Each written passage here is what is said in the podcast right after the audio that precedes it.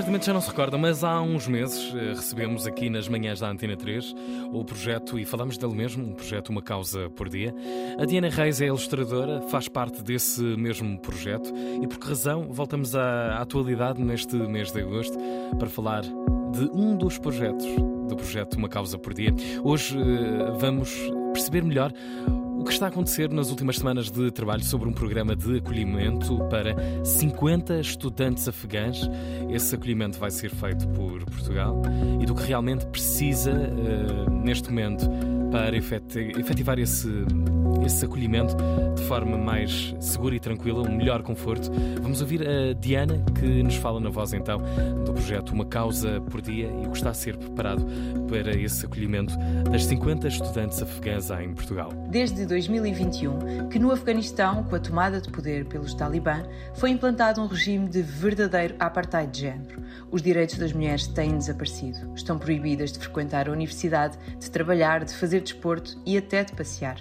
Para dar uma noção de números, em 2001 havia 5 mil raparigas a estudar no ensino superior no Afeganistão.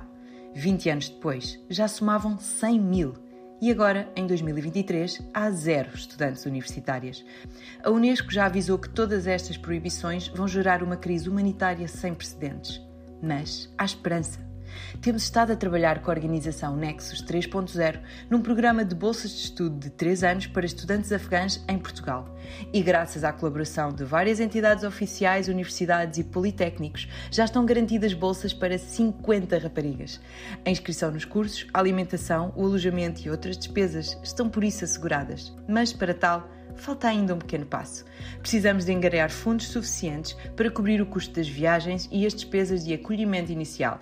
São cerca de 50 mil euros no total. Por isso, venho apelar à tua generosidade para apoiar este projeto. Para saberes como contribuir, vai a umacausapordia.com ou visita as nossas redes sociais em Uma Causa por Dia.